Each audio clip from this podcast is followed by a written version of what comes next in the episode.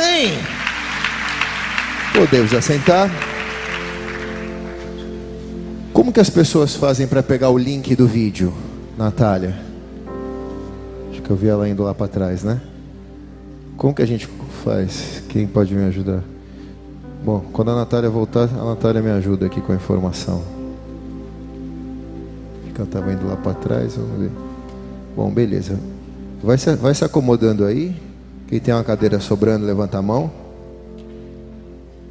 Bom, aqui no meio tem meia dúzia de cadeira ainda aqui, tá? Quem precisar sentar, senta aí. Eu queria te convidar a abrir a palavra do Senhor no livro de Mateus, capítulo 25. A gente tem muitas coisas para falar hoje. Eu não sei se eu consigo falar todas que a gente precisa. Eu vou tentar chegar o mais perto possível de concluir tudo. Oi, fala Nath. Como que a gente manda esse link para todo mundo ter? Eles pegam na onde? No nosso Instagram? Nas nossas redes sociais? No site nosso? bola de neve santos.com.br só ponto .com e nas nossas redes sociais. No Instagram dá para colocar isso daí, todo mundo pegar? O link pelo menos, né? E Facebook também dá, né? Então, se você tem rede social, eu sou um cara totalmente analógico, tenho nada. Tem a Bíblia, tem esse computadorzinho aqui que funciona. Mas você que é um cara super antenado, pega nas redes sociais e dispara para todas as suas pessoas, para todos os seus contatos. Essa é uma noite muito importante porque eu quero tratar de um assunto que pouco nós falamos aqui na igreja. E não falamos porque queremos evitar mas falamos porque ao falar temos que usar de sabedoria e de entendimento para tocar nesse assunto, porque é um assunto que por muito tempo machucou o coração das pessoas. Por muito tempo a igreja da nossa geração transformou esse assunto em um assunto polêmico. E até o dia de hoje é, e muitas vezes, quando ouvimos falar de dinheiro dentro da igreja, o nosso coração já se fecha mas nós precisamos entender isso. Eu tentei mudar o assunto que eu ia ministrar hoje, até me esforcei, porque nessa madrugada Deus me deu um sonho, até me esforcei, mas Deus pediu para que eu falasse isso. E, e assim a gente vai dar continuidade à palavra da semeadura, ao princípio da semeadura que nós estamos ministrando já há dois domingos. Quem está aqui, diga amém. Eu achei que nós íamos encerrar o assunto, mas de repente Deus me traz um pão fresco e é sobre isso que eu quero quero falar essa noite e compartilhar com você. Vou jogar algumas sementes, você pega aquilo que for útil para você. Agora, se nós estamos falando de semear, nós temos que tocar num assunto recurso financeiro ou dinheiro. E nós vamos fazer isso com sabedoria e com temor ao Senhor. Eu digo isso já me antecipando aquilo que o diabo possa lançar em seu coração e proibindo que isso aconteça. A igreja não está precisando de nada. Deus é dono do ouro da prata e a igreja é provida por Ele, acima de todas as coisas. Eu também não estou precisando de nada, nem a pastora está, os nossos filhos cuidam de nós. E nós estamos muito bem supridos pelo Senhor. Mas nós, todos nós, precisamos entender a maneira gerencial de como gerenciar os nossos recursos à luz da palavra de Deus, os princípios do reino de Deus. Começando assim, então, em Mateus capítulo 25, a partir do versículo 14, diz assim: E também será como o homem que saiu, que ao sair de viagem, Espera um pouquinho. Versículo 13, melhor dizendo. Isso. Vigiai, pois, porque não sabeis o dia e nem a hora que o filho, homem, do filho do homem há de vir. Porque isso também é como um homem que partindo para fora de sua terra, ou que saiu para viajar, algumas traduções diz, chamou os seus servos e lhe entregou os seus bens.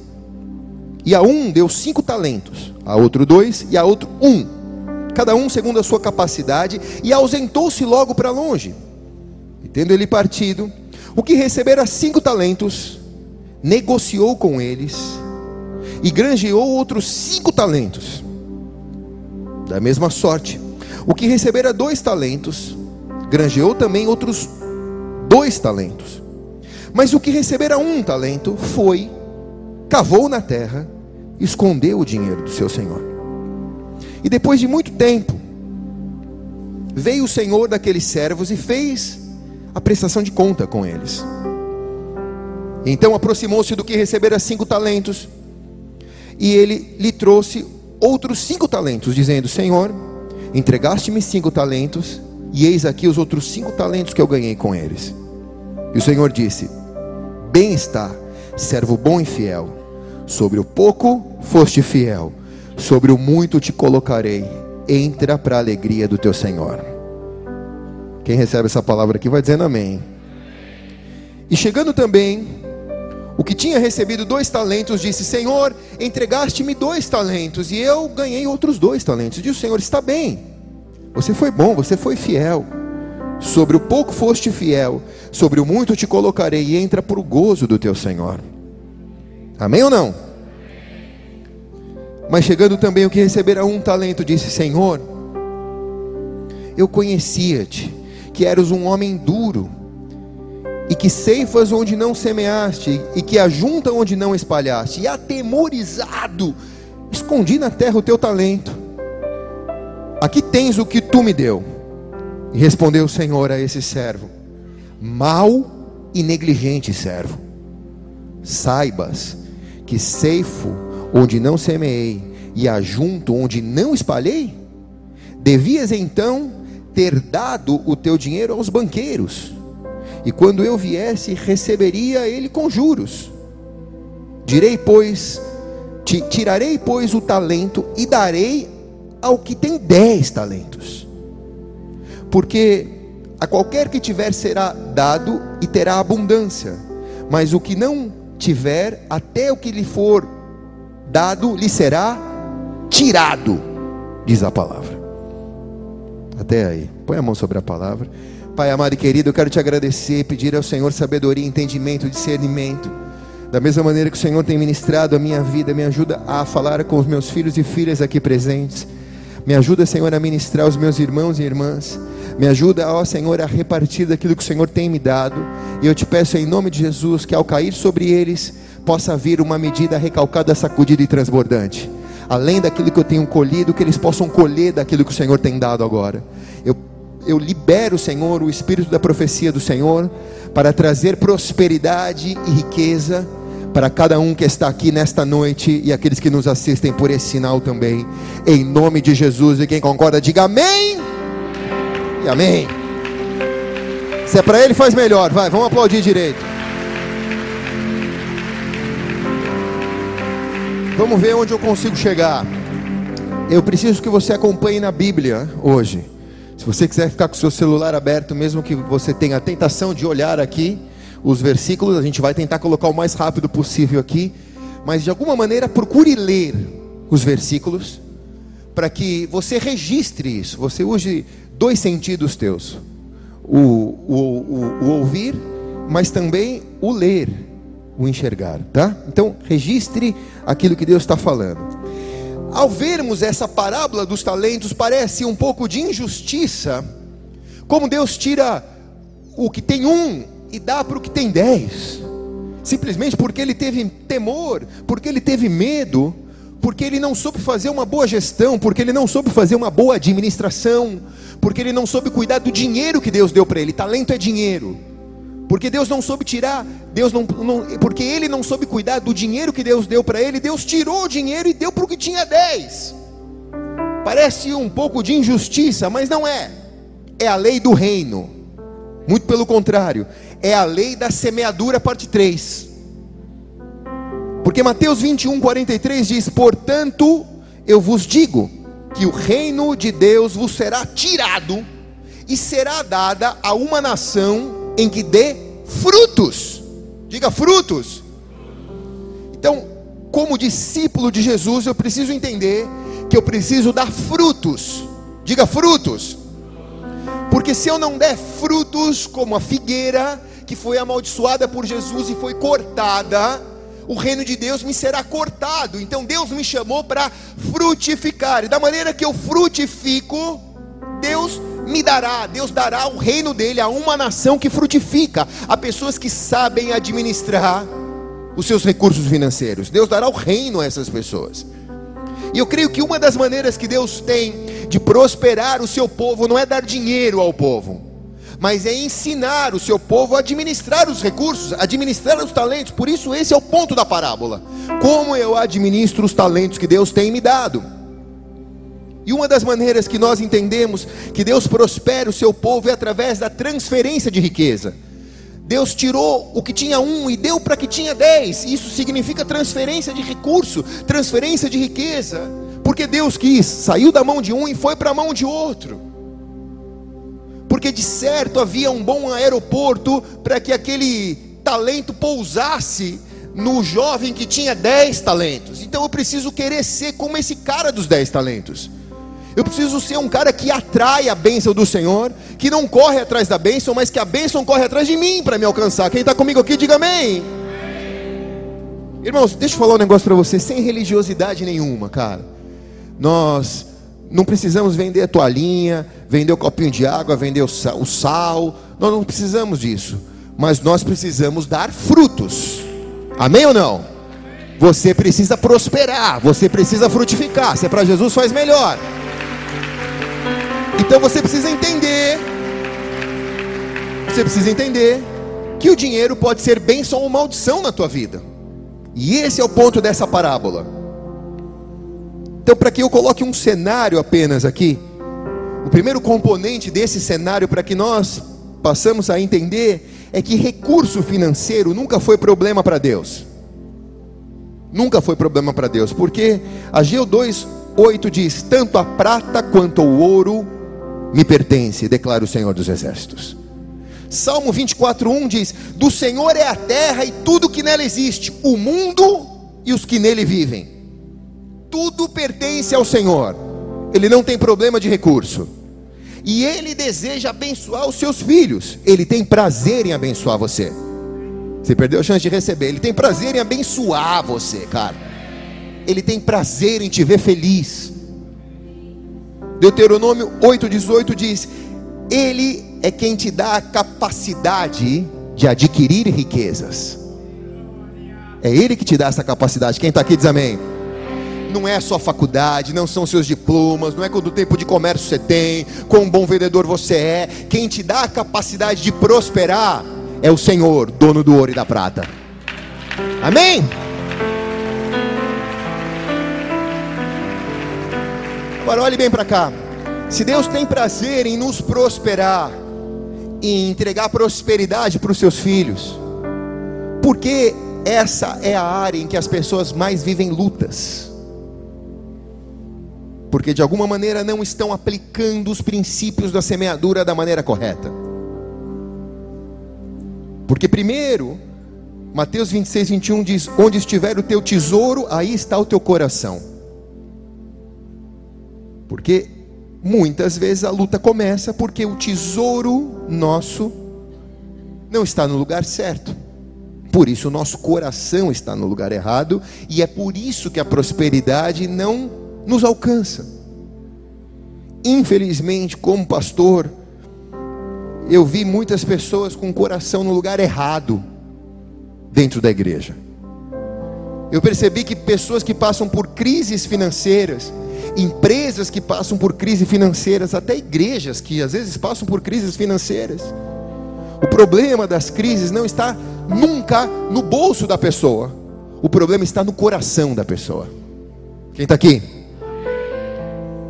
Então o problema geralmente não é a receita, o problema não é o que você recebe, o problema é onde está o teu coração, porque onde estiver o teu tesouro, ali está o teu coração. Então eu não quero falar agora ao teu bolso ao falar de dinheiro. Eu quero falar ao teu coração ao falar de talentos essa noite aqui. Para que no nosso coração Deus nos corrija e a gente coloque o nosso coração no lugar certo, então alcancemos a prosperidade que Deus tem prazer em nos dar. O segundo componente importante para entendermos o cenário, estamos apenas colocando o cenário, é que Satanás, é o príncipe desse mundo. E se existe um negócio que aprisiona cristãos, aprisiona pessoas, é o sistema financeiro. O sistema financeiro e econômico do mundo é uma das maiores armadilhas mais bem organizadas por Satanás. É o sistema que mais corrompe homens. Não é o sexo, não é o poder, mas é não são as drogas, mas é o sistema econômico. Porque 1 Timóteo capítulo 6, versículo 10 diz assim: "Pois o amor ao dinheiro é a raiz de todos os males. E algumas pessoas por cobiçarem o dinheiro, desviaram-se da fé e se atormentaram a si mesmas com muitos sofrimentos." Diga, fala Deus. Muitas pessoas têm sofrido porque se desviaram da fé genuína, porque tiraram o coração, o tesouro do lugar certo, passaram a colocar no lugar errado, e o amor ao dinheiro é a raiz de todos os males, e como vimos nos dois últimos cultos, vivem uma vida de sufoco, sempre para tentar alcançar algo, para ter algo, então quem sabe eu serei algo. E esse sistema, esse mundo que jaz do maligno, Satanás que, que governa esse sistema financeiro, faz com que as pessoas que, que caminhem debaixo desse sistema sejam escravizadas por eles. Sempre com desejo de comprar, comprar algo, sempre com desejo de aumentar o meu padrão de vida, o meu patamar, sempre com um sentimento de eu não estou saciado. E aí o coração vai gerando amor pelos recursos, e aí os, os males vêm, os tormentos vêm. 1 João 5,19: Porque sabemos que somos de Deus e que o mundo está sob o controle do maligno, do poder do maligno. Nós somos de Deus, mas o sistema do mundo está sob o controle do maligno. 2 Coríntios 4,40: O Deus com letra minúscula desta era, diz, parteado o versículo o Deus desta era, que não é o Deus com letra maiúscula, o Deus com letra minúscula. João 14:30 diz: "O príncipe deste mundo". Quem é o príncipe deste mundo? Satanás. E por ele ser príncipe deste mundo, o papel de um príncipe é estabelecer princípios. A palavra princípio vem de príncipe. O príncipe vem de princípio. Uma das funções de um príncipe é estabelecer princípios. E, e exatamente assim que o mundo é governado, o mundo financeiro, o sistema financeiro, o consumismo é governado pelo príncipe desse mundo, Satanás, envolvendo a ansiedade ou a expectativa das pessoas, e no princípio não era assim. Deus havia criado o homem e a mulher à sua imagem e semelhança, e havia dado a eles autoridade sobre toda a terra sobre o gado, sobre as aves, sobre os peixes, sobre tudo da terra, mas a humanidade, Adão, entregou essa chave na mão de Satanás. E aí então, o príncipe deste mundo passou a ter com autoridade o poder de regimento das coisas da terra. E por que é tão importante entendermos essa palavra? Porque o que Deus mais quer é tirar da mão de Satanás e passar para a mão do cristão, do justo, do servo de Deus. Por isso, o princípio de autoridade é um princípio de restituição. Deus está devolvendo ao seu povo aquilo que foi roubado no princípio da humanidade. Por isso Deus tem o melhor para você. Você vai comer o melhor da terra, você vai viver o melhor da terra, você vai viver feliz, você vai viver prosperidade, você vai viver alegria, você vai ter a multiplicação dos teus talentos se você aprender a gerir eles da maneira correta. Quem recebe, diga amém.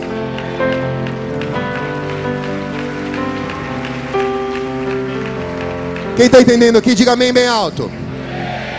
Então precisa sair da mão do príncipe desse mundo e precisa ir para a mão dos reis e sacerdotes da igreja.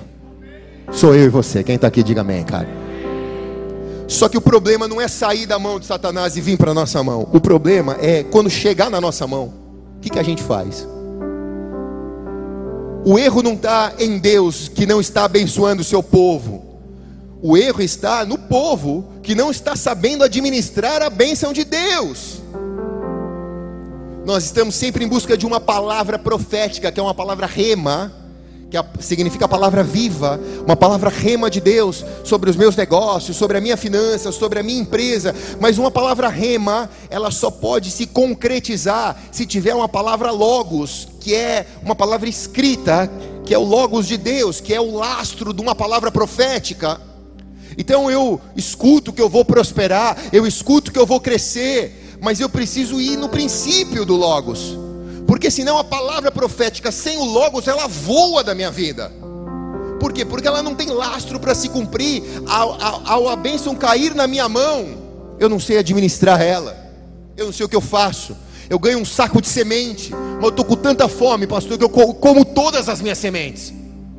Deus, Deus não deixou de me abençoar mas eu não soube administrar a bênção que caiu sobre a minha vida. Mas escuta o que eu estou te falando, nessa noite Deus vai nos ensinar a fazer uma gestão celestial das sementes que Ele colocar sobre nós, e a partir dessa noite você vai viver os próximos meses da mais intensa prosperidade na sua vida financeira, e quem recebe, diga amém, e amém.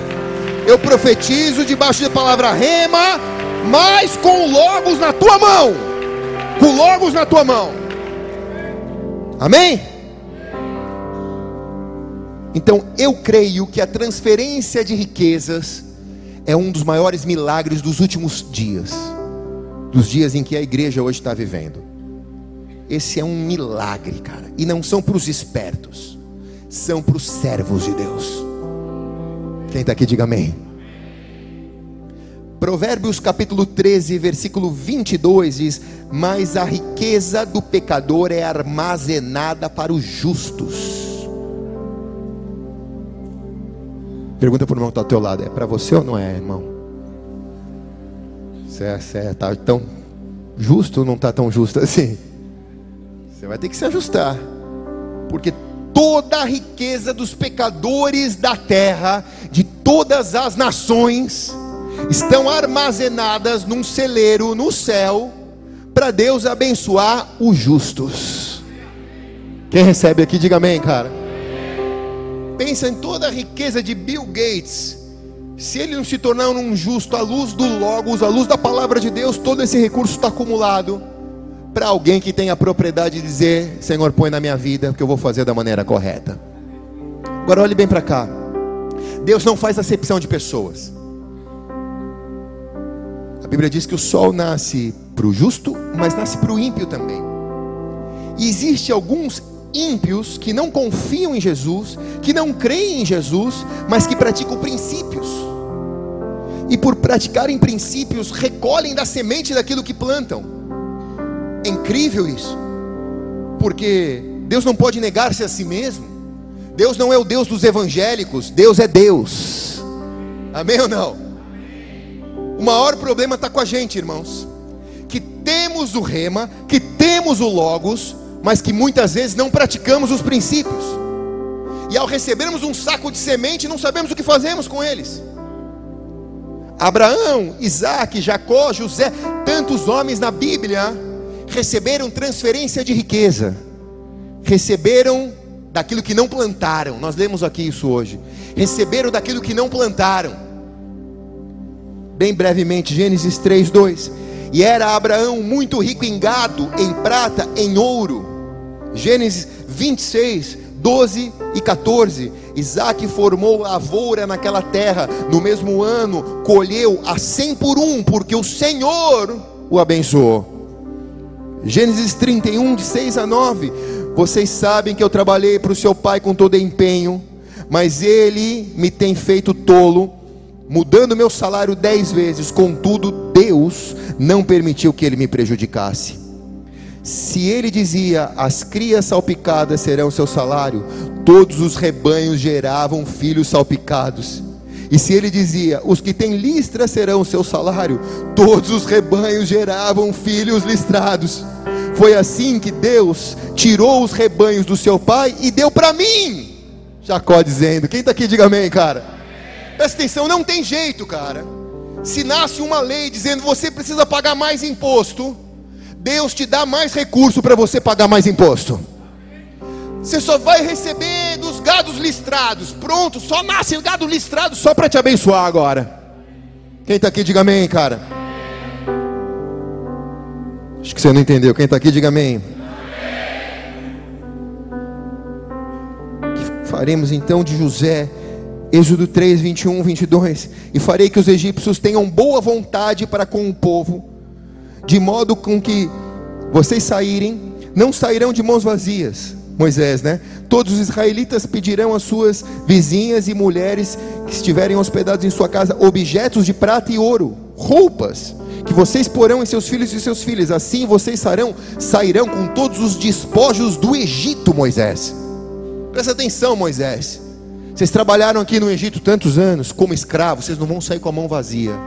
Eu vou pedir para que todas as joias, as pratas, os ouros, as melhores roupas para vestir os seus filhos e as suas filhas sejam tiradas dos egípcios e dadas para vocês, e vocês vão sair do Egito com todos os despojos vai sair de mão vazia, cara. Você está buscando a presença de Deus, você está fazendo o que é certo, você está procurando obedecer os princípios de Deus. Eu preciso te dizer: você não vai sair com a mão vazia. Deus vai fazer você sair com todos os despojos da presença do inimigo. Quem está aqui, diga amém.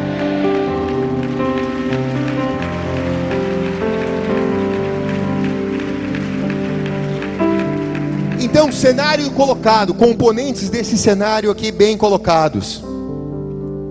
Podemos entrar no cerne da palavra agora, sim ou não? Entendendo esses princípios, que o mundo jaz do maligno, entendendo que eu fui chamado para ser abençoado pelo Senhor, ao receber essas sementes eu preciso aprender a administrá-las. E não existe maneira melhor de falar do que falar a maneira que eu aprendi a administrar à luz da palavra. Porque desde o meu primeiro dia de convertido, eu apliquei esses princípios porque eu os aprendi na palavra e eles têm sido úteis para mim e para aqueles que se aconselham comigo. Algo que é elementar nas Escrituras, que não dá para a gente falar de prosperidade financeira sem antes tocar nesse assunto, e é exatamente nesse assunto que as pessoas começam a negligenciar porque por muito tempo foi banalizado esse assunto, foi tratado como algo é, corrompido, porém é algo bíblico. O primeiro ponto são os dízimos, que são as primícias que eu entrego da minha semente para Deus. O segundo ponto eu vou falar um por um. O segundo ponto é aprender a pagar as minhas contas. Parece algo básico, né? Mas é tão difícil. Terceiro é aprender a ofertar doar, ter um coração generoso. Quarto é aprender a poupar. E quinto é realmente aprender a prosperar. Primeiro ponto. Eu preciso dizimar. Malaquias 3,10 diz: Trazei todos os dízimos à casa do tesouro, e então fazei prova de mim. Se eu não vos abrir as janelas dos céus, e não derramar uma benção tal, que essa vos advenha a maior abastança. Repreenderei o gafanhoto, o cortador, o migrador, todos os demônios que agem na área financeira, e eu vou fazer a, o seu fruto florescer, disse o Senhor. Quem foi que disse isso? Foi o Senhor que disse. Então preste atenção. É, combata uma teologia barata, dizendo que dízimo é coisa do Velho Testamento, é coisa da lei. Irmão, dízimo é coisa de antes da lei. Abraão está antes de Moisés. E Abraão deu o dízimo a Abimeleque, a, a Melquisedeque, que era o, o, o sacerdote. Então é, é, antes da lei. Deuteronômios 14, 22 diz: Separem o dízimo de tudo que a terra produzir anualmente. E eu considero aqueles que dizimam, aqueles que acessam o pacote básico da bênção de Deus. Você está protegido nas suas finanças de parte do saco de semente que Deus te deu, você separa 10% disso e entrega na casa do tesouro para que haja mantimento. Hoje, a nossa economia, ela é movida pelo, pela, pelo poder monetário, pelo dinheiro. Mas em todo o tempo bíblico era uma economia agropecuária. E as pessoas traziam o dízimo daquilo que colhiam dos seus animais, do seu campo. Então quem plantava mexerica e colhia mexerica trazia 10% das mexericas para a casa do Senhor para suprir aqueles que não tinham. para suprir aqueles que estavam em terras longínquas, para suprir a própria, o próprio templo de Deus com aquilo. E eu considero elementar na vida de um cristão, não vou falar muito sobre isso, mas eu considero elementar na vida de um cristão ele dizimar. Porque ao dizimar, você consegue ir a uma segunda etapa da administração dos seus recursos, que é a etapa de pagar contas. Diga pagar contas. Eu já disse aqui: se existe uma coisa que nasceu vencedora, é a conta, né? Ela já nasce com o prazo de, de, do dia certo que ela vai ganhar o troféu dela. Ela já nasceu vencedora a conta. Eu preciso aprender a administrar as contas. E eu escolhi administrar as contas de uma maneira livre das garras de Satanás. Quando digo isso, é porque nós não devemos estabelecer um padrão de vida que nos consuma no momento de pagar as nossas contas. Eu estou com um saco de semente, pastor. Eu já dizimei. E agora dessas sementes eu preciso pagar as minhas contas. Nós tratamos de dinheiro como algo que satisfaz o nosso ego, como algo que, ao ter a minha identidade, é associada àquilo que eu tenho, onde eu moro, o carro que eu dirijo, o patrimônio que eu tenho. Então, eu acabo sendo associado por aquilo que o dinheiro que eu tenho me consegue fornecer. E esse padrão, nós já vimos, é extremamente sufocante. Então as pessoas acabam comprando coisas que não precisam, estabelecem altos padrões na sua vida, e no momento de pagar as contas, todo o recurso vai canalizado aquilo que está além daquilo que ela precisava. Quem está aqui, diga amém. Eu não sou contra financiamento. Eu comprei minha casa num financiamento. Eu não sou contra você fazer empréstimo. Porém, você precisa fazer isso dentro de uma área de segurança sua. Você não pode levar as suas contas ao teto das suas sementes, ao teto do seu, dos seus talentos. Eu ganho cinco talentos, gasto cinco talentos com tudo aquilo que eu adquiri, pastor. Porque afinal de contas eu precisei comprar um iPhone de três mil reais. Eu precisei comprar um perfume de mil reais. Eu precisei fazer uma viagem de dez mil reais. Eu precisei comprar um carro num valor tão alto que eu tive que dividir em 60 anos. Aleluia, receba Jesus. Eu preciso te dizer, irmão, que tudo que você tem, você precisa saber uma coisa, é uma verdade, para mim e para você. Tudo que você tem financiado não pertence a você, pertence a, a, a porcentagem que você pagou. Então, eu tenho um carro financiado em 60 anos, paguei 10, eu tenho 10 anos daquele carro só. O resto daquele carro é o banco que é o dono daquele carro. Então eu acho que eu tenho a propriedade, mas eu não tenho a propriedade.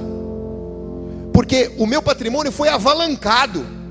E, toda a, e todas as minhas sementes são usadas para pagar aquilo que eu adquiri. Isso é um problema. Porque no momento que você tem uma pequena, uma pequena dor de barriga, a primeira coisa que vai para o vinagre, sabe o que, que é? O dízimo. A Bíblia diz em Malaquias: Você me pergunta em que você está me roubando? A Bíblia diz: Deus respondendo: Me roubais nos dízimos e nas ofertas. Deus dizendo: Com maldição sois amaldiçoados. Porque as minhas contas são tão grandes que eu não tenho dinheiro para dar. Não tenho dinheiro para consagrar os meus 90% a Deus. Porque eu avalanquei as minhas despesas que os meus talentos não estão sendo bem administrados, pastor. Olha, lembra da parábola do começo. Quem não cuidar direito vai perder aquilo que tem e será dado ao que sabe cuidar direito. Então fala para o irmão que está do teu lado, você sabe cuidar, filhinho? Senão eu vou pegar o teu dinheiro hoje para mim aqui, aleluia. Quem está aqui, diga amém.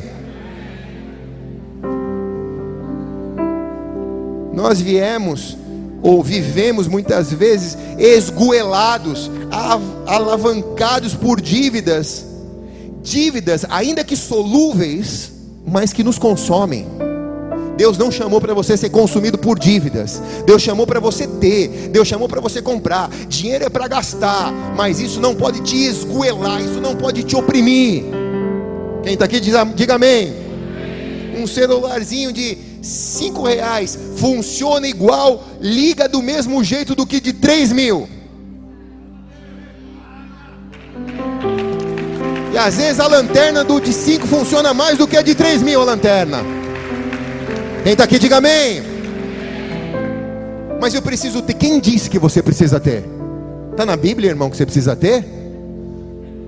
Sabe quem disse que você precisa ter? O príncipe desse mundo, que governa o sistema financeiro, que é o maligno. Eu só preciso ter aquilo que eu posso comprar com as minhas sementes. Quem está comigo aqui, diga amém, cara. Irmão, você pode comprar um, glória a Deus pela tua vida. Eu não posso comprar, eu estou feliz com o que eu posso. Estou feliz com isso.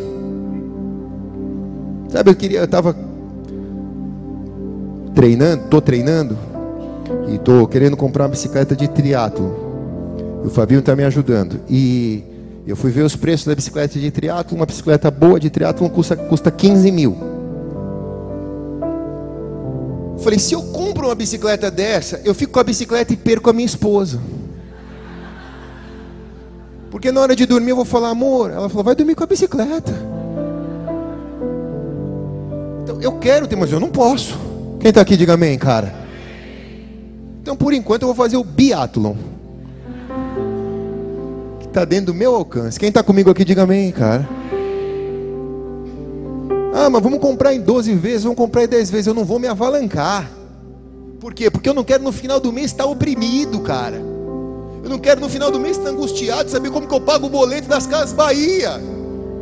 Eu não quero, eu prefiro não ter. Por quê? Porque a paz não tem preço para mim. Quem está comigo aqui, diga amém, cara.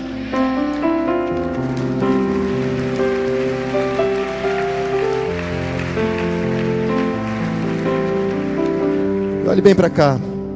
A tendência é sempre levarmos os padrões da nossa vida ao teto daquilo que ganhamos. Isso é sufoco. Esse problema já é problema desde o começo da humanidade, quando a serpente veio enganar Eva no jardim e perguntou: Será que você tem o suficiente? Você não quer ter mais? Então esse problema já não é de hoje, ele é um problema já antigo, do começo da humanidade. Hoje, eu não vou perguntar isso aqui, tá? Mas há um número de pessoas em dívidas insolúveis enorme. Porque exatamente se colocaram numa situação de esguelados. Entraram em crises pessoais. Pessoas de Deus. Conheço pessoas que criaram padrões de vida que que dependem do salário do marido, da esposa e, depende do milagre de Deus. Se alguém falhar, o cara entra em crise. Ele não deixou nenhuma margem para possíveis erros. Ele não deixou nenhuma qualquer erro para ele é fatal. Porque o que ele ganha, ele gasta. E ainda depende de um milagre acontecer. Nós estávamos conversando sobre gestão e eu estava dizendo isso aos irmãos da Casa das Anas, de Balneário Camboriú. Estava dizendo a eles: vocês não fazem, vocês não contratam para depois fazer. Faz primeiro e se tiver o recurso vocês contratam. Se não tiver, não contrata. Nós não vamos fazer por fé, essa fé é burra. Ah, eu vou comprar a Mercedes porque por fé Deus vai me dar. Está na Bíblia isso, meu irmão? Eu preciso primeiro prosperar, aprender a multiplicar as minhas sementes. E ao multiplicar, se eu quiser comprar a Mercedes, o que eu quiser, Deus, se Deus quiser que eu tenha, eu vou ter. Mas, mas o ponto aqui é: será que eu tenho uma margem para cometer um erro? Ou um deslize meu já me enforca? Quem está comigo aqui? Lembre-se que tudo que você ganha são talentos, são sementes que Deus dá para você cuidar, que Deus dá para você investir da melhor forma. Mas muitas vezes tudo acaba investido em você mesmo. Olhe bem para cá, irmãos. Isso daqui que eu estou pregando aqui, está aqui o Éder do Recri, os líderes do Recri. Isso daqui que eu estou pregando aqui, pessoas pagam 4, 5 mil reais para ouvir coaching falar. Isso. Você está ouvindo de graça. E o que os coaches falam está na palavra de Deus, porque são princípios de gestão, de administração. Talvez eles nem saibam, mas muitos deles, ao falarem esses princípios, e as pessoas ao receberem e aplicarem, colhem. Então lembre-se que tudo que você ganha são talentos, são sementes, e que Deus dá para você investir da melhor forma possível. Mas que muitas vezes tudo acaba investido em você mesmo para pagar conta. Sabe, é como se você tivesse recebido no final do mês um saco de semente. E você tem tanta conta para pagar que você vai ter que comer todas aquelas sementes. Agora presta atenção, se você comer a semente, o que, que você vai plantar? E se você não plantar, o que, que você vai colher? É óbvio, quem está aqui diga amém, cara. Gênesis 1, 29, disse Deus: Eis que lhe dou de todas as plantas que nascem em toda a terra e produzem sementes, e todas as árvores que dão frutos com sementes, elas servirão de alimento para vocês. Cada fruto carrega uma semente. E se você come tudo, não sobra para semear. Você mata com as suas contas exatamente aquilo que produz semente. Você mata a capacidade de uma semente produzir outra semente, porque você consome, você come aquilo. Você está matando o teu futuro. Quem está aqui, diga amém. Mas pastor, eu estou vivendo hoje um período de morte financeira. Não começou, eu sei que não começou da noite para o dia. Começou lá atrás, quando você deixou de semear. Quando você deixou de regrar as suas contas, quando você deixou explodir o seu condomínio, quando você deixou explodir os seus fornecedores, começou lá atrás isso, cara. E ao deixar de colher, e ao deixar de semear, hoje você deixa de colher. Quem está aqui, diga amém. Muitas vezes a gente mata aquilo que produz semente, a semente produz semente. Quando o povo chega na terra prometida, vem a ordem de Deus ao povo. Olha que ordem Deus dá. Deuteronômio 20, capítulo 20, versículo 19 e 20. Quando sitiarem uma cidade por um longo período, lutando contra ela para conquistá-la, não destrua as árvores dessa cidade a golpes de machado, pois vocês poderão comer as suas frutas. Entretanto, poderão derrubar as árvores que vocês sabem que não são frutíferas, para utilizá-las em obra em, em obras em que ajude o cerco até que caia a cidade que está em guerra contra vocês. Quer dizer, não bate o machado na árvore que dá fruto. Derruba a árvore que não dá fruto, usa a madeira da árvore que não dá fruto, mas a árvore que dá fruto conserva, cara, porque a semente do fruto você planta e nasce de novo. Quem está aqui, diga amém. Agora olhe bem para cá, Deus te chamou para ser uma árvore frutífera, plantada junto aos ribeiros de água, que na estação própria dá o seu fruto, que a semente ao cair multiplica cem por um, diz a palavra, que as folhas não murcham, mas são cura para as nações. E quem recebe, diga amém. Amém. Amém. Agora eu vou te falar, meu irmão. Aí você fala, pastor, mas estou sendo tão perseguido. Parece que tem alguém aqui, um demoniado, chutando a árvore. Eu chego no trabalho, o cara está chutando a árvore, está chutando a árvore. E todos os frutos que eu junto caem, todos os frutos que eu junto caem. Quem está aqui, diga amém. Um fruto bom de uma árvore que está sendo perseguida, ao cair na terra, vira semente. E aquela semente vira fruto e dá mais fruto, e dá mais fruto, e dá mais fruto. Então, quanto mais perseguido você for, mais fruto você vai dar, diz a palavra. Se é para Jesus, faz melhor.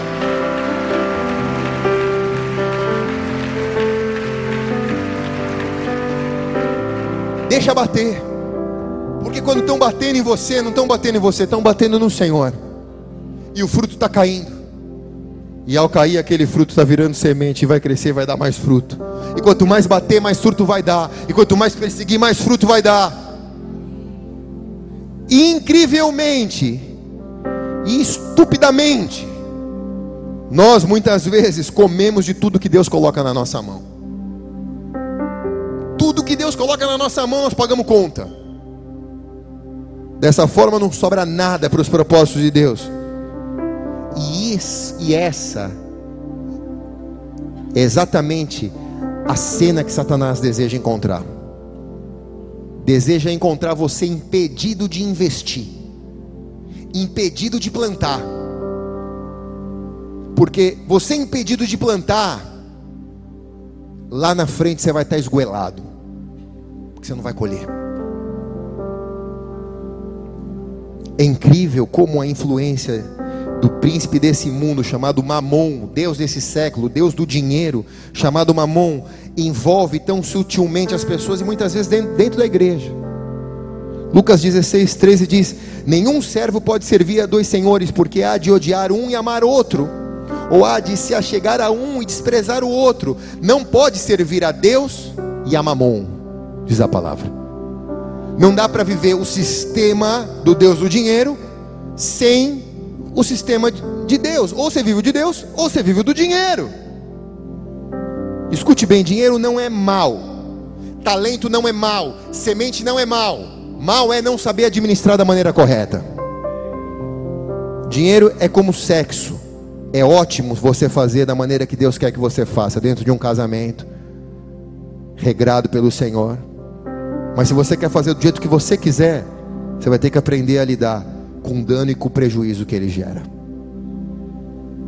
Você vai ter que aprender a lidar com isso. Você vai colher do fruto que você plantar. Agora olhe bem para cá. Ao pagar ou ao iniciar os meus pagamentos da conta, eu preciso entender que eu não posso acumular. Porque pagando me sobra ainda alguma coisa.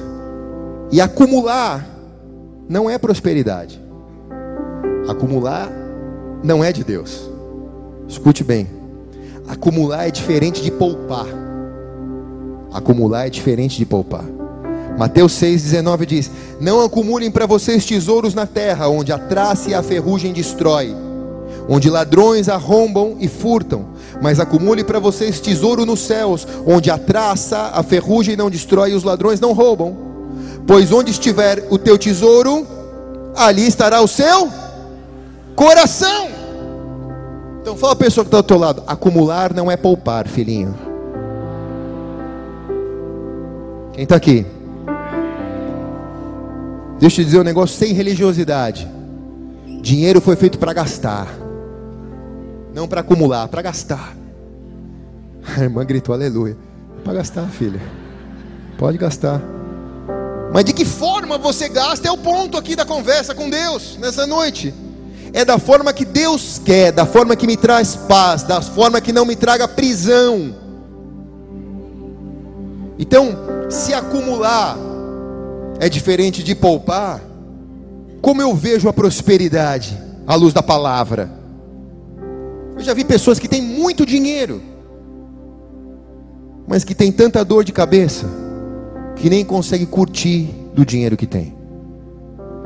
Prosperidade sem paz. Provérbios 1:32.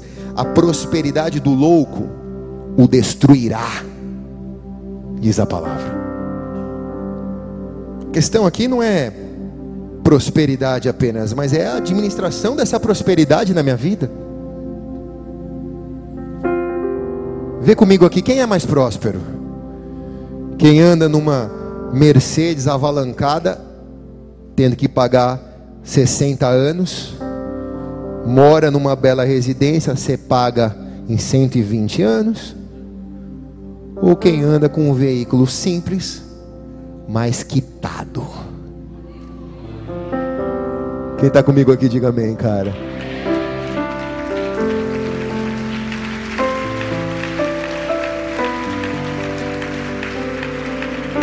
palavra. Provérbios 10, 22. A bênção do Senhor traz riqueza e não inclui dor alguma. A bênção do Senhor traz riqueza sobre a sua vida. Quem recebe, levanta a mão, traz riqueza. E não acrescenta dor nenhuma sobre você, cara. Você prospera e usufrui da tua prosperidade. É feliz com aquilo que Deus te dá em todas as áreas da sua vida, porque prosperidade tem nome e sobrenome.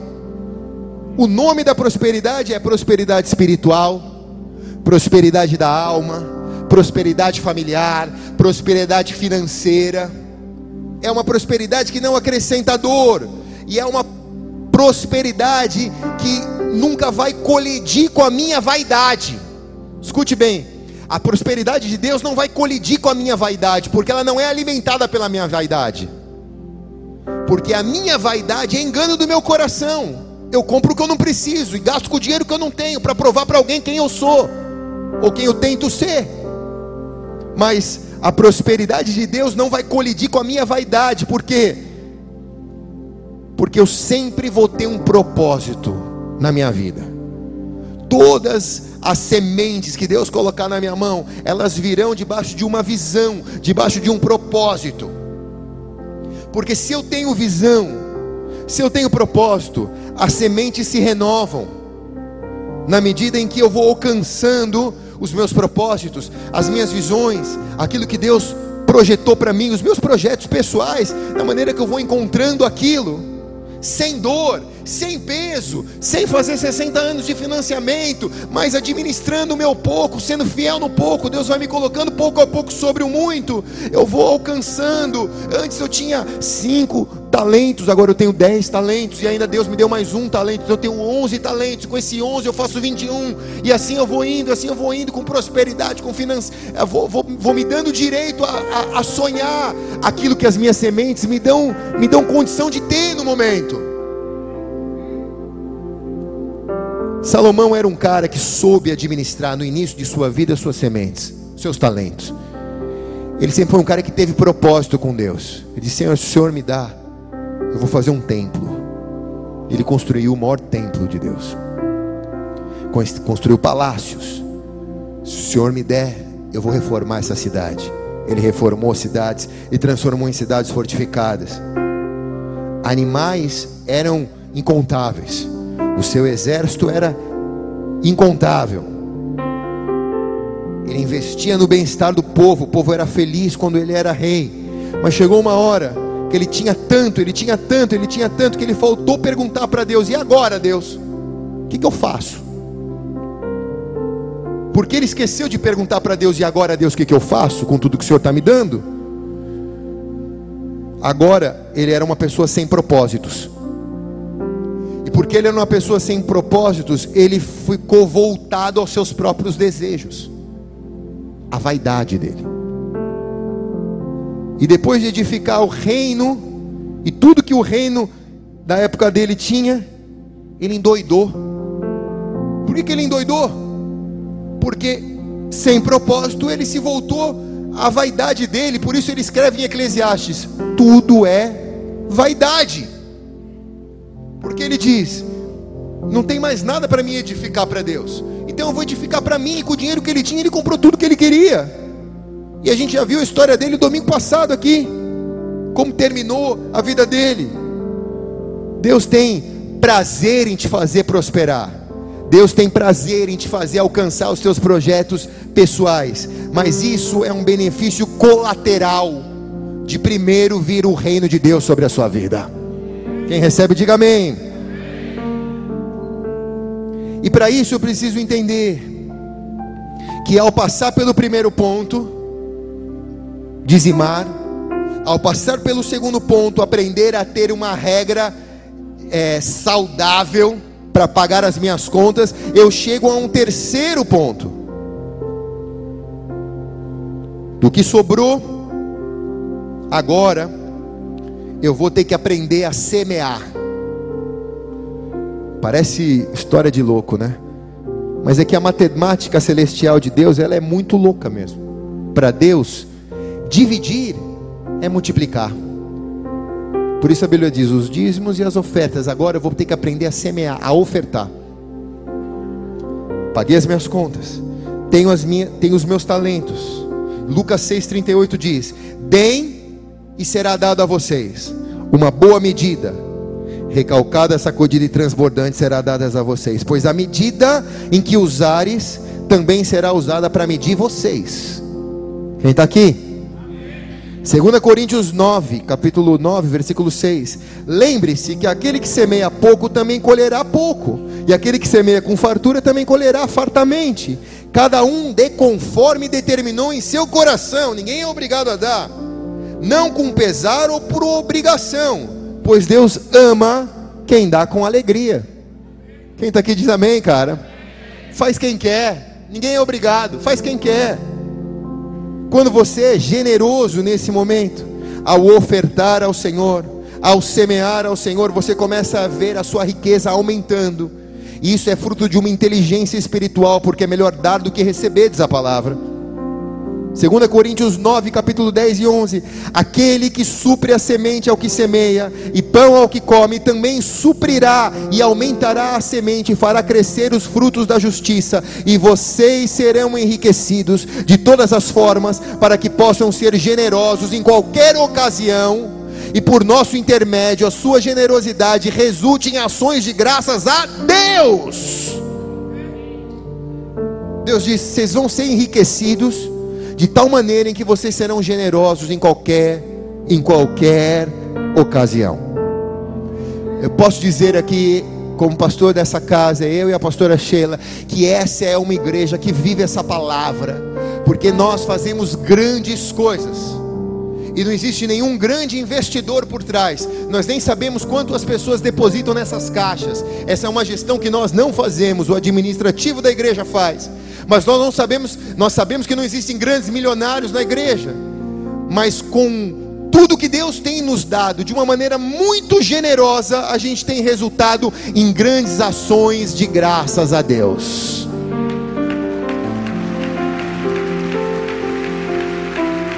Sabe, eu digo isso aos, aos pastores amigos meus. Nós fazemos proezas, e nós não estamos em um grande centro, nós não estamos numa capital, nós não estamos numa grande cidade, nós não temos grandes milionários na igreja, mas nós faremos proezas, nós fazemos proezas, porque Deus não olha a quantidade, Deus olha a qualidade do talento que é colocado aqui. Quem está aqui, diga amém, cara. Há muitas, há muitas viúvas e órfãos, e a moeda dos órfãos e das viúvas vale mais do que um milhão de reais. Você começa a perceber que Deus te honra pela medida em que você cuida em multiplicar as sementes. De modo em que você não está reputando isso a sua vaidade, mas você está reputando as vitórias a Deus. Você traz com alegria, não traz com pesar. Ninguém engatilhou uma arma para você vir nesse corredor na hora do dízimo, entregar o teu dízimo e a tua oferta. Você traz com alegria, porque você sabe que Deus foi fiel com você. E ao fazer isso, você colhe daquilo que você plantou, diz a palavra. Quem está aqui diz, diz amém. Como Davi, 1 Coríntios 29, 14. Mas quem sou eu e quem é o meu povo para que pudéssemos contribuir tão generosamente como fizemos? Tudo vem de ti e nós apenas te damos o que vem de tuas mãos, Senhor. Quem está aqui, diga amém, cara. Bom, se você chegou a esse ponto, tem uma boa notícia para você. Se você chegou a esse ponto 3 da forma saudável, você dizimou, você aprendeu a pagar suas contas de uma maneira não avalancada, não sufocante, e agora você aprendeu a semear, a ofertar. Você plantou da semente que você vai colher lá na frente. Então você vai a uma quarta etapa, onde o milagre de Deus começa a operar que é aprender a poupar. Aqui o milagre acontece. Aqui a chave do carro vira, irmãos. Aqui é o segredo. Fala ou não falo? Fala ou não falo? Então você deu o seu dízimo, você gastou com sabedoria, honrou suas contas, você doou, semeou. Então agora você vai poupar. É a hora em que a palavra de Deus não falha é a hora que a palavra de Deus responde a sua atitude. Agora já não está mais na tua mão, agora está na mão de Deus. Agora o milagre veio para você.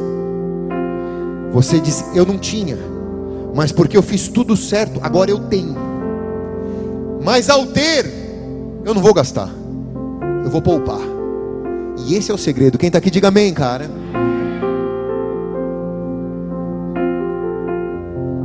Ah, não vou falar, não, vai. Poupar é aquele que tem, quando ninguém tem. E esse é o segredo. Porque nós dizemos que Deus vai tirar da mão de um, vai passar para a mão do outro. Sim ou não? E o que gabarita o, o que tem dez receber um? E o que tem um perder um para o que tem dez? Porque o que tem dez, ele é aquele que tem. E o que tem está pronto para receber para ter mais ainda.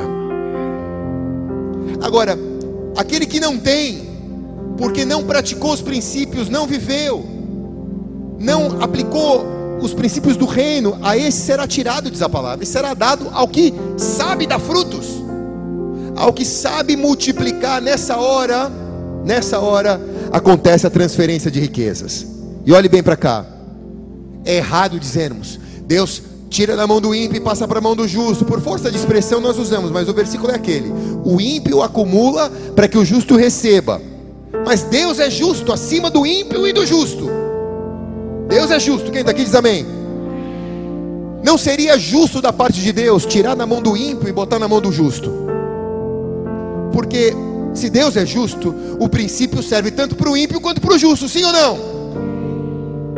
Mas por que, que Deus vai tirar da mão do ímpio e vai passar para a mão do justo?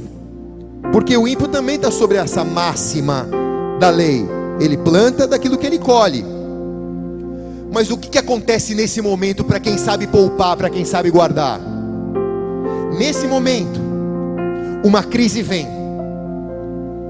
E ao vir essa crise, quem tem o recurso, poupado, guardado, bem administrado, prospera. Quem não tem o recurso administrado, poupado, quando vem a crise, tudo que tem é para gastar, para sobreviver. E aqui mora o maior segredo de tudo, irmãos. Quero que você olhe bem, preste muita atenção. José do Egito, ele sonhou com algo. Ele sonhou com a capacidade, Deus deu uma estratégia de mercado para ele, para que ele guardasse no período de escassez, para que no período guardasse no período de abundância, para que no período de escassez ele fizesse dinheiro.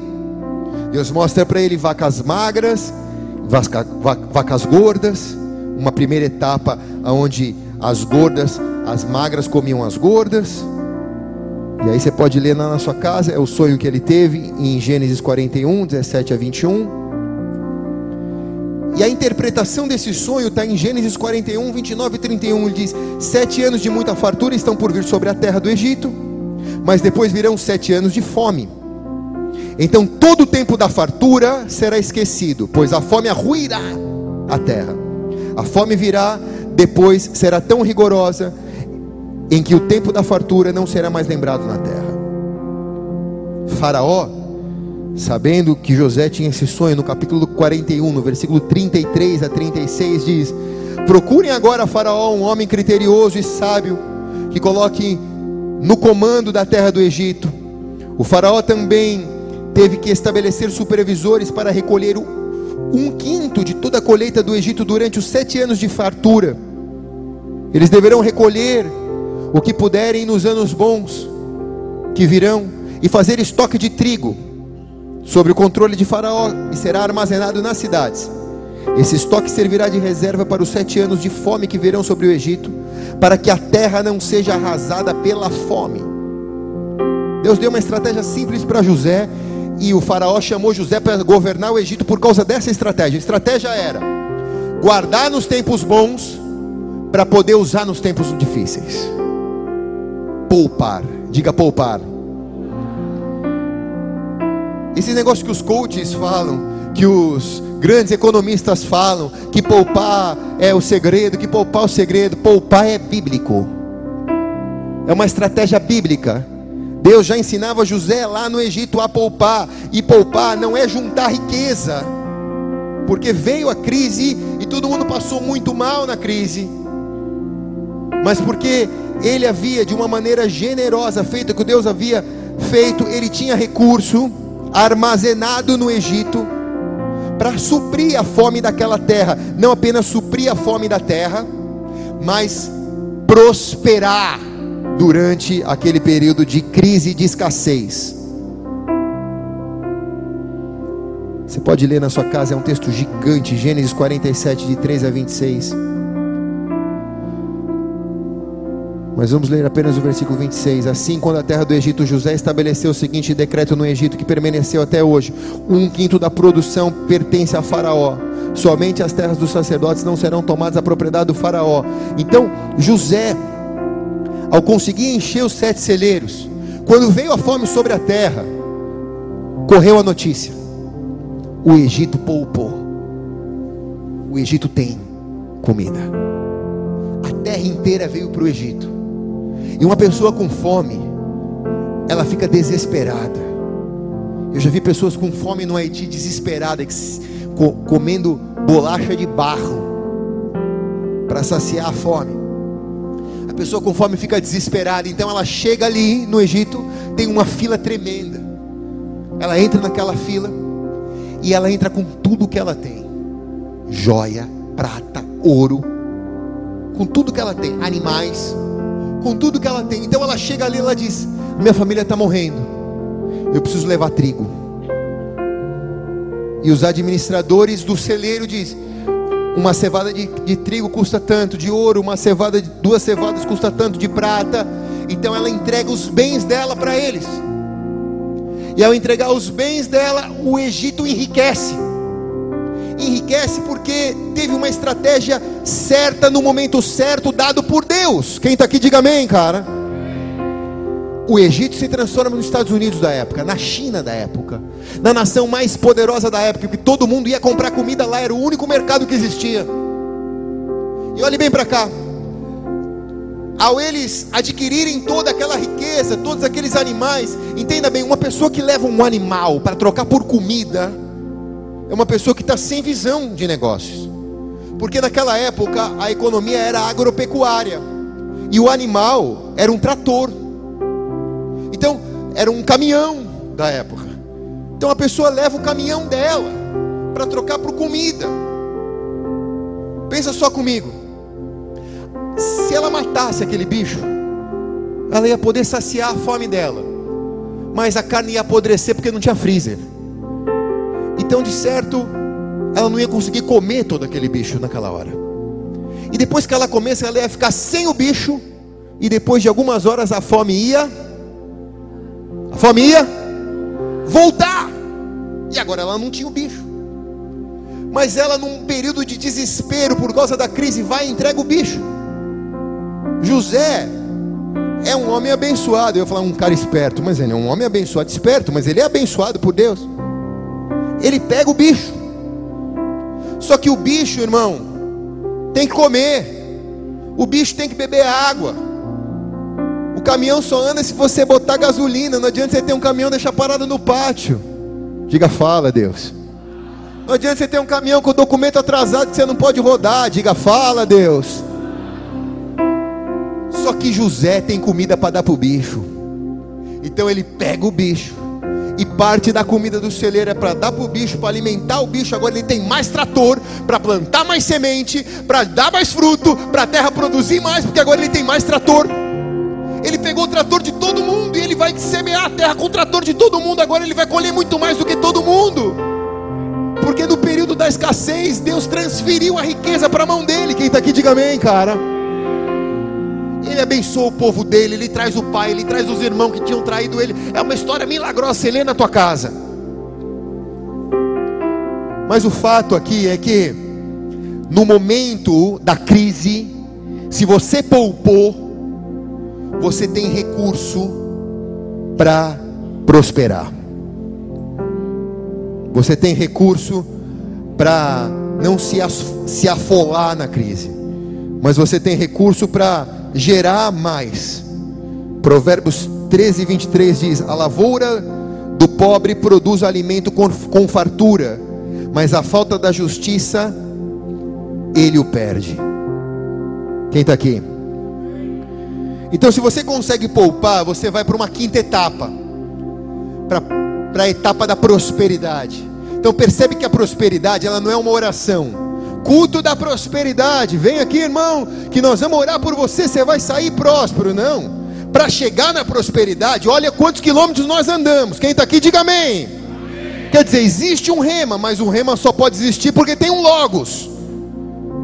Mas eu tendo um logos, eu chego na prosperidade. Então, em tempos difíceis, em tempos de crise como esse que nós estamos vivendo, nós encontramos ocasião para transferência de riquezas.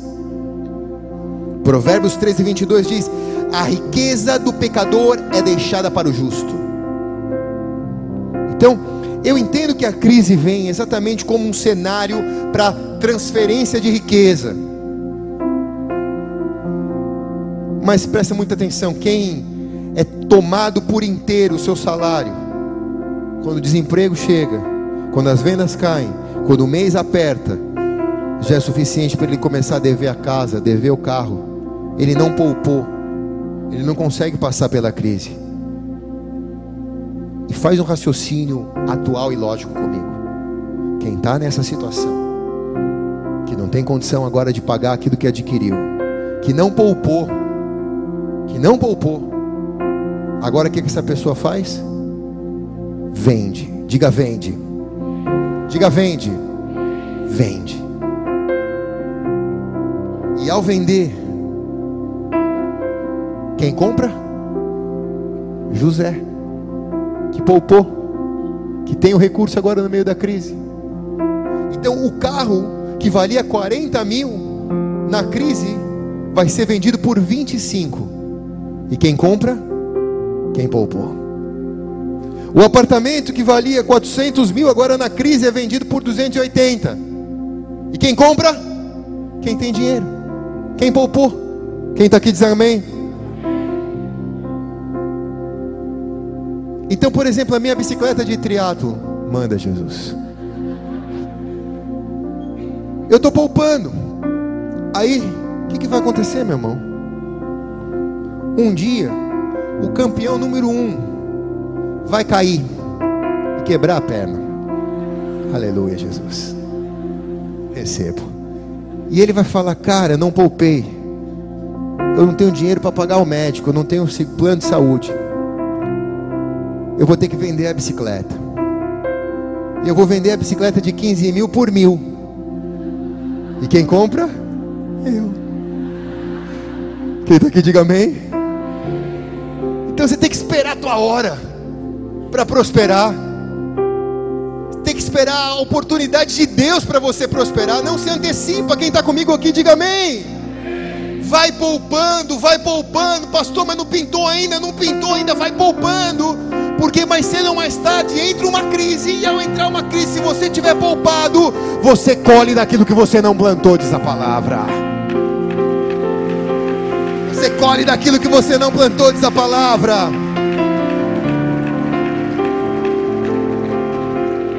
Então, voltando ao início e indo ao fim. Amém. Nós lemos que Mateus 25, 20 e 21. Então, aproximando-se, que recebeu cinco talentos, entregou aos outros cinco, dizendo: Senhor, eu ganhei. E assim vai, tá, tá, tá, muito bom, servo bom e fiel. Entra para o descanso, eu te colocarei para o gozo do seu Senhor.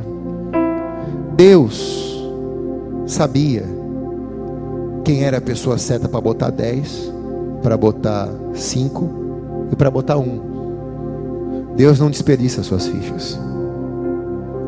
Então o problema não está em Deus, o problema está em mim. Não está em Deus me abençoar. O problema está se eu, eu não sei administrar a bênção de Deus. Para que, que Deus vai me dar dez? Para que, que Deus vai me dar cinco? Eu sou digno de receber um mesmo, porque eu, eu não sei administrar. Se eu tiver dez, eu vou perder. Se eu tiver cinco, eu vou perder. E se eu tiver um, aquilo que eu tenho me será tirado, porque eu não soube administrar. Então Deus sabe na mão de quem Ele põe.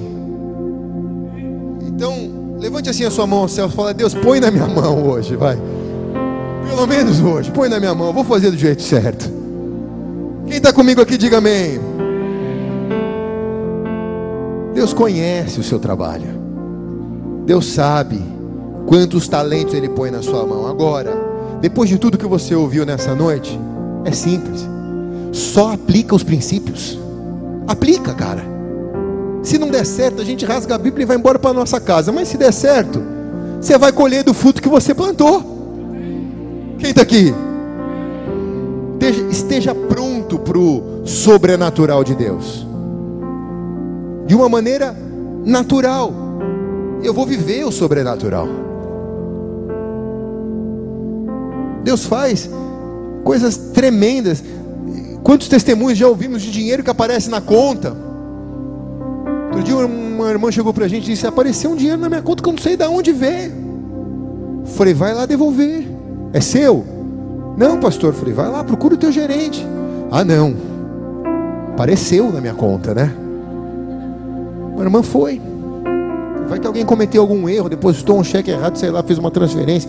Alguém está pagando por esse dinheiro que apareceu na sua conta. Quem já trabalhou em banco sabe como que é difícil ficar vendo aqueles rolinhos antigos, né? Vai que alguém comeu uma bola, vai lá, se apresenta. Aí a irmã foi, se apresentou e realmente. Não, esse dinheiro aqui apareceu, foi um depósito, é lícito, foi feito aqui, não tem erro nenhum. Caiu do céu.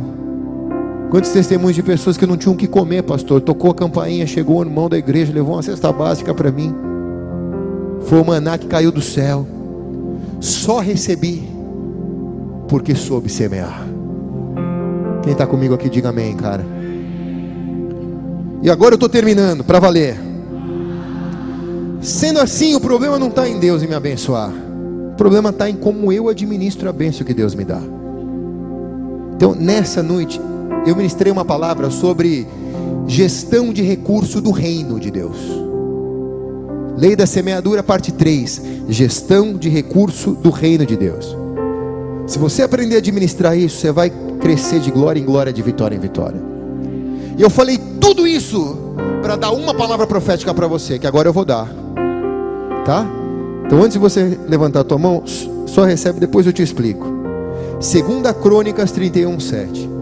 No terceiro mês, começaram a fazer os primeiros montões e no sétimo mês acabaram. Que mês é esse do ano? Que mês é o mês 7 do ano? Pronto, agora levante a sua mão. Essa palavra veio para você essa noite. No último dia desse mês, no último culto desse mês. Porque eu declaro que nos primeiros, no terceiro mês, você vai começar a poupar e até o sétimo mês você vai poupar. E porque você aprendeu o princípio do reino de poupar, Deus vai te levar a viver aquilo que os teus olhos não viram, os teus ouvidos não ouviram e jamais penetrou no teu coração. E quem recebe diz amém e amém. Pode dar uma salva de palmas a Jesus bem alto.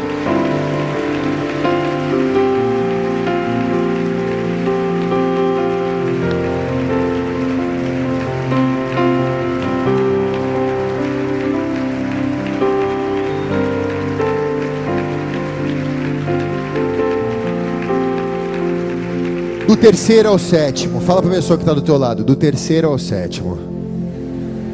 Do terceiro ao sétimo. Fala, filhinho, do terceiro ao sétimo.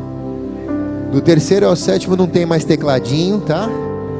Do terceiro ao sétimo, irmãzinha, não tem mais sapatinho novo da promoção lá daquela lojinha do canal 7 que vende barato. Quem está aqui, diga amém. Do terceiro ao sétimo, não tem bicicleta de triatlo, pastor eu recebo, amém. Do terceiro ao sétimo você vai guardar, mas do sétimo Deus vai te levar a uma terra prometida. Você vai ter a possibilidade de viver a palavra que foi pregada nessa noite. Você vai colher daquilo que você não plantou. Você vai viver uma medida tão transbordante da presença de Deus que você vai dizer: grandes coisas fez o Senhor por mim. E por isso eu estou feliz aqui. Aleluia!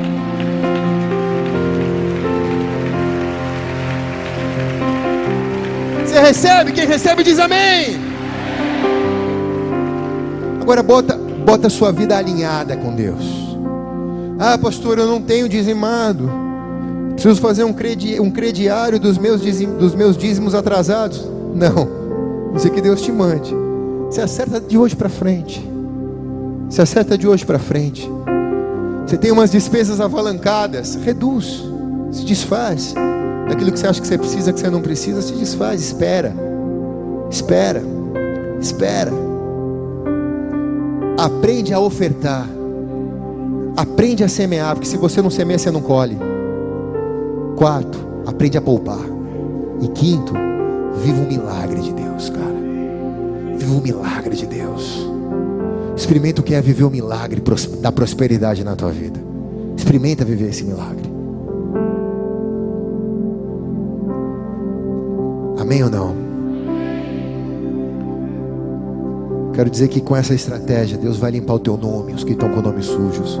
Deus vai tirar o teu nome do SPC, do Serasa, Deus vai limpar o teu nome.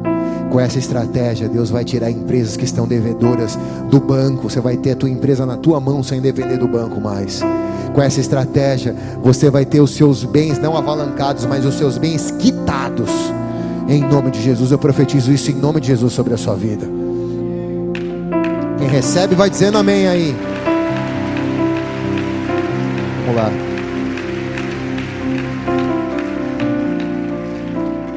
Feche seus olhos abaixo da sua cabeça por um instante.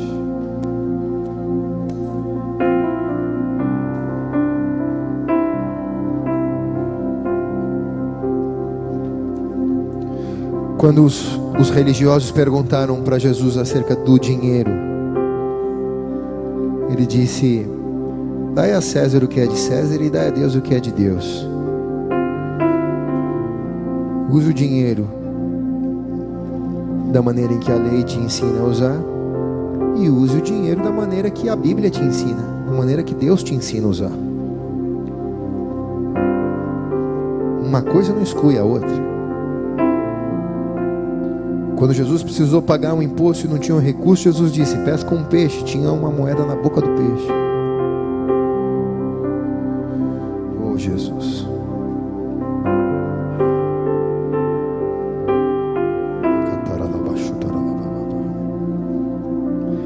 Sabe, se você precisa de um recurso, Deus vai te dar um peixe que tem o um recurso. Mas esse peixe não cai na tua mão, ele precisa ser pescado. Você só puxa ele com uma varinha. Então Deus vai te dar trabalho, estratégias, funções. Com isso você pega o peixe e o milagre vai vir dentro dele. Dentro dele. Para você pagar suas contas ajustar a sua vida com Deus. É melhor um pouco com paz do que muito com tribulação, diz provérbio. Ajusta a tua vida, meu irmão. Ajusta a tua vida. Está te servindo muito bem o que você tem. Você não precisa ter ansiedade para trocar. Segura a onda. Ah, mas pastor, tem que trocar de três em três anos. Quem disse? Quem disse? Quem, quem te ensinou que tem que ser assim? Trocar quando Deus quer que troque, tem que trocar quando as suas condições dão para trocar, quando os seus recursos são provenientes de milagre e que não mexem na sua gestão financeira do reino de Deus, aí sim tem que trocar. Não vá pelo que os outros dizem, vá porque aquilo que a Bíblia te ensina. Espírito Santo de Deus, eu quero pedir agora que o Senhor derrame sobre, teu, sobre o teu povo estratégias estratégias gerenciais do teu reino para que eles vejam a prosperidade os alcançar. A tua palavra diz que as bênçãos do Senhor nos alcançará. E as bênçãos do Senhor nos vêm sem dor alguma, Senhor. Sem aflição alguma. Por isso eu quero declarar, Pai, que mesmo que ganha muito e o que ganha pouco, vão ser prósperos na tua presença, Senhor. Porque a questão aqui não está no valor, mas a questão aqui está no, no, no, no tesouro, onde eles colocam o tesouro deles. E eles não estão colocando no coração, eles estão colocando o tesouro no Senhor, Senhor. Por isso a tua palavra diz: Trazei todos os dias ofertas à casa do tesouro. Qual é a casa do tesouro? Tu és o nosso tesouro, Senhor. Trazemos para ti. E eu ministro, Senhor, o ajuste agora, financeiro do teu povo porque na medida em que eles são fiéis, o Senhor ainda há de multiplicar ainda mais, Senhor. Como diz a tua palavra, foste fiel no pouco, sobre o muito te colocarei, servo bom e fiel. Por isso eu oro por esses nessa noite agora, Senhor, e declaro sobre eles uma nova estação vindo, de três a sete, de três meses a sete meses, uma nova estação vindo, uma janela se abre agora. Se você quer receber aquilo que está disponível nessa janela espiritual, se coloque de pé, levante as tuas mãos na presença de Deus. Vai vir sobre a tua vida e vai começar hoje, no último culto deste mês, até o último culto do mês 7, de 3 a 7.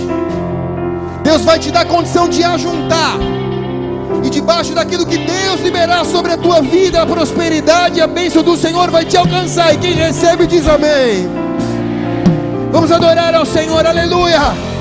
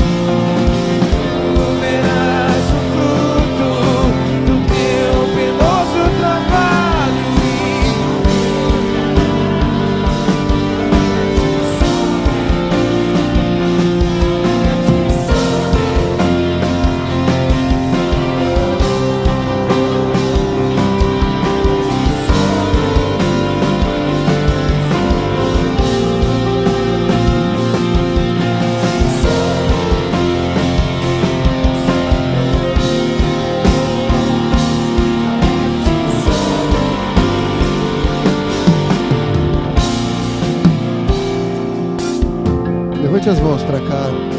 Nós vamos consagrar esses elementos ao Senhor. Essa é a maior oferta que foi feita essa noite. Jesus se deu. Se deu na cruz do Calvário. Para que tivéssemos vida e vida eterna. Essa semana o nosso calendário gregoriano comemora a Páscoa, Semana Santa, né? Que talvez muitos do, de crentes ou descrentes, por causa do calendário, se lembrem da morte e da ressurreição de Jesus. Isso não fala de não comer carne, porque muitos não comem carne e enchem a cara de cerveja. Isso fala de entender que Deus se fez homem, viveu na terra, não pecou, mas se entregou no meu lugar naquela cruz morreu injustamente, indevidamente, por causa dos meus pecados, por causa dos teus pecados. A sentença da morte foi rasgada quando ele morreu, e ao terceiro dia ele venceu a morte e ressuscitou. Por isso, por ele ter vencido a morte, por Jesus ter vencido a morte, isso não é conto de carochinha, isso é Bíblia. Ele andou por 40 dias e ele se apresentou para todos os seus discípulos. Muitos viram, escreveram acerca disso. Até hoje nós comemoramos a vida dele, não a morte, mas a morte e a sua ressurreição. Porque na noite que ele foi se entregar, ele fez isso, ele juntou os seus discípulos mais íntimos e ele disse: Fazei isso todas as vezes que vocês se reunirem em memória de mim. Comei do meu corpo e bebei do meu cálice, pois o que come e bebe indignamente, come e bebe para sua própria destruição. E é por causa disso que há muitos fracos e doentes então a Bíblia diz que há fracos e doentes porque comem sem discernir, achando que é uma, uma hóstia sagrada evangélica. E não é isso. O poder não está no pão nem no suco. O poder está em Jesus. E na capacidade que você tem de arrepender-se dos seus pecados. Deus, eu me arrependo dos meus pecados. Eu não quero pecar mais. Eu não quero te entristecer mais. Porque eu entendo que o Senhor morreu no meu lugar. Eu quero que esse sangue e esse corpo me fortaleça por um mês de muita prosperidade na tua presença. Que esse sangue e esse corpo fortaleça o meu dinheiro, fortaleça os meus talentos, fortaleça a minha empresa, fortaleça a minha capacidade de produzir, fortaleça, Senhor, que eu possa viver, Senhor, um mês fortalecido pelo Senhor, colhendo milagres poderosos de prosperidade na minha vida, porque participei da maneira correta corrigindo, Senhor, os defeitos do meu caráter, as minhas falhas e os meus erros. Eu me arrependo, Senhor, por ter negligenciado o dízimo, por ter negligenciado a oferta, por ter gastado além daquilo que eu podia. Eu me arrependo, Senhor, de não poder, de não conseguir poupar, de ter perdido oportunidades que o Senhor colocou na minha vida, porque eu desperdicei essas oportunidades. Eu me arrependo por isso, Senhor. E eu quero que nessa noite que esse corpo e esse sangue também sejam um ajuste na minha vida financeira, Pai. Em nome de Cristo Jesus. Levante as suas mãos para cá. Nós consagramos esses recursos a Ti, Senhor. Eles são, Senhor, esses elementos, o corpo e o sangue a partir de agora para nós. E ao recebermos, queremos comer e beber juntos em nome de Jesus. Amém e amém. Aleluia. Os pastores vão servir junto com os diáconos e presbíteros. Receba, não come e não beba ainda. Vamos fazer isso todos juntos enquanto adoramos ao Senhor.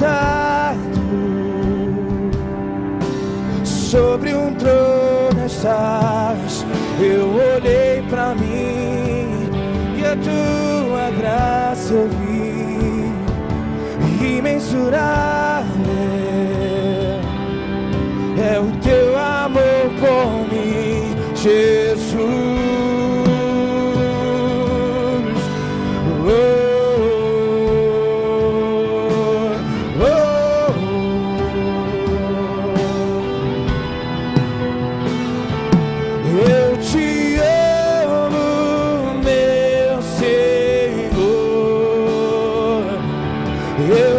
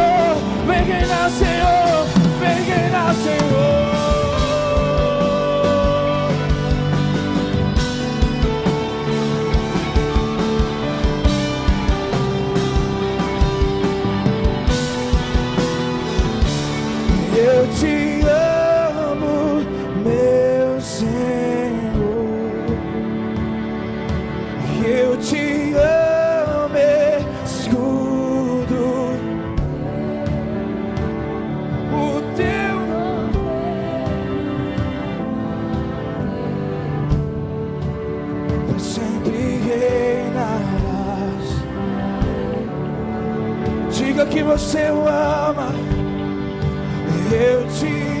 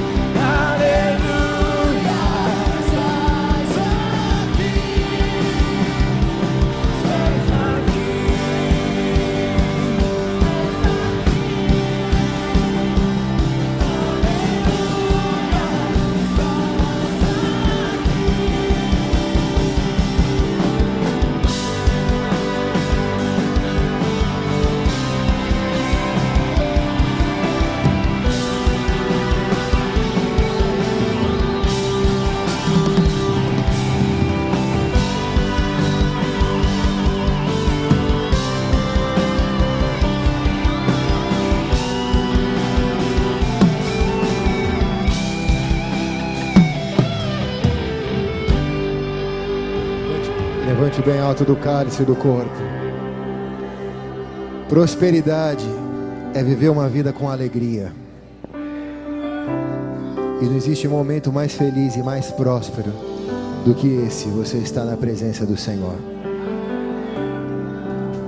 Então nessa hora, antes de comermos e bebermos, troque o cálice com a pessoa que está com você. Diga, eu profetizo prosperidade, felicidade na tua vida.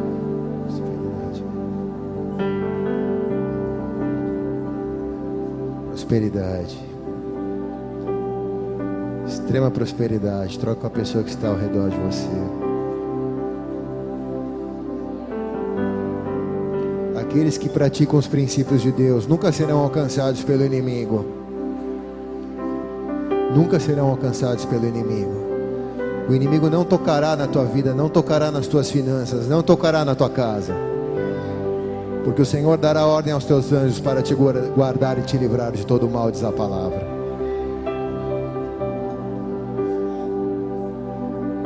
Aleluia. Os que estão sendo perseguidos, levante o cálice bem alto. Às vezes você sente o cheiro, o cafungado do inimigo na, na sua nuca. Parece que o inimigo está te alcançando. Mas se você tem lastro, quantas vezes eu senti o inimigo na minha nuca me, me alcançando, e na minha oração eu dizia: Senhor, eu sou um dizimista, eu sou ofertante, o Senhor sabe que eu sou fiel a Ti, eu não aceito que o inimigo me alcance. E o Senhor prepara como uma catapulta e te lança mais à frente agora. Então, noites como essa são noites de lançamento para que o inimigo não te alcance por causa dos princípios aplicados na tua vida. Assim você vai caminhar de glória em glória, de vitória em vitória. Assim a prosperidade vai entrar e não vai sair da tua vida, mas vai se estabelecer como um princípio do reino de Deus sobre você. Não existe pessoa mais próspera do que Jesus. Ele nos ensinou acerca da prosperidade, porque nos três anos do seu ministério nada lhe faltou mesmo ele tendo apenas uma pedra para reclinar a sua cabeça, porque não precisava de nada, andava de roupa de linho fino, diz a palavra. Quando ele morreu, os soldados queriam a roupa dele, porque valia dinheiro a roupa dele. Ele andava bem vestido, Jesus. Então Deus vai te dar o melhor, por causa dos princípios aplicados na tua vida. Se você recebe isso, de três a sete meses a sua história vai mudar. Até o sétimo mês a sua história vai mudar. Você vai terminar o sétimo mês desse ano extremamente próspero na presença do Senhor. E esse sangue e esse corpo testemunham a favor de você nessa noite. Porque na noite que ele foi traído, ele pegou o cálice e, tendo dado graças, disse: Esse é o meu sangue, o sangue da nova aliança. Semelhante modo, ele pegou o pão e repartindo, disse: Esse é o meu corpo Fazer isso todas as vezes que se reunirem em memória de mim. Em memória daquele que vive, da alegria da nossa vida, do símbolo de prosperidade maior, do Filho de Deus que morreu na cruz, mas ao terceiro dia ressuscitou e que hoje está presente aqui na pessoa do Espírito Santo. Em memória daquele que vive até que ele venha, comamos o seu corpo e bebamos o seu cálice.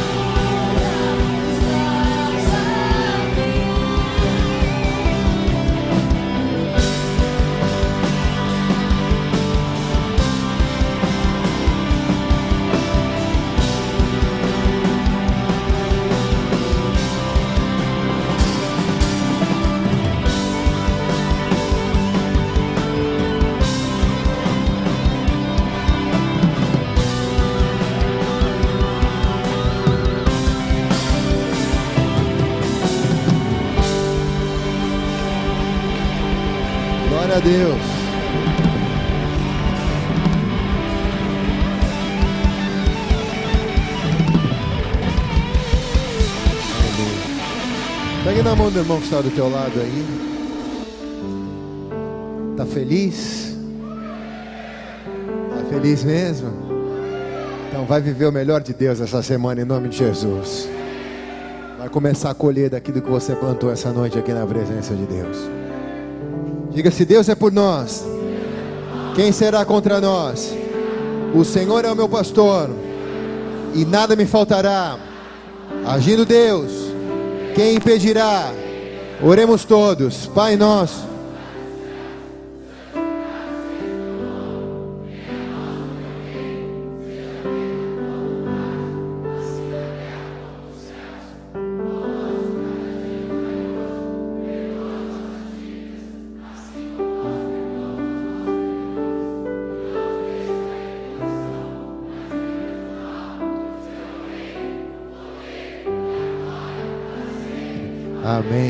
E amém. Eu te abençoo. Vai para uma semana de vitória, pronto para prosperar. Vai na paz.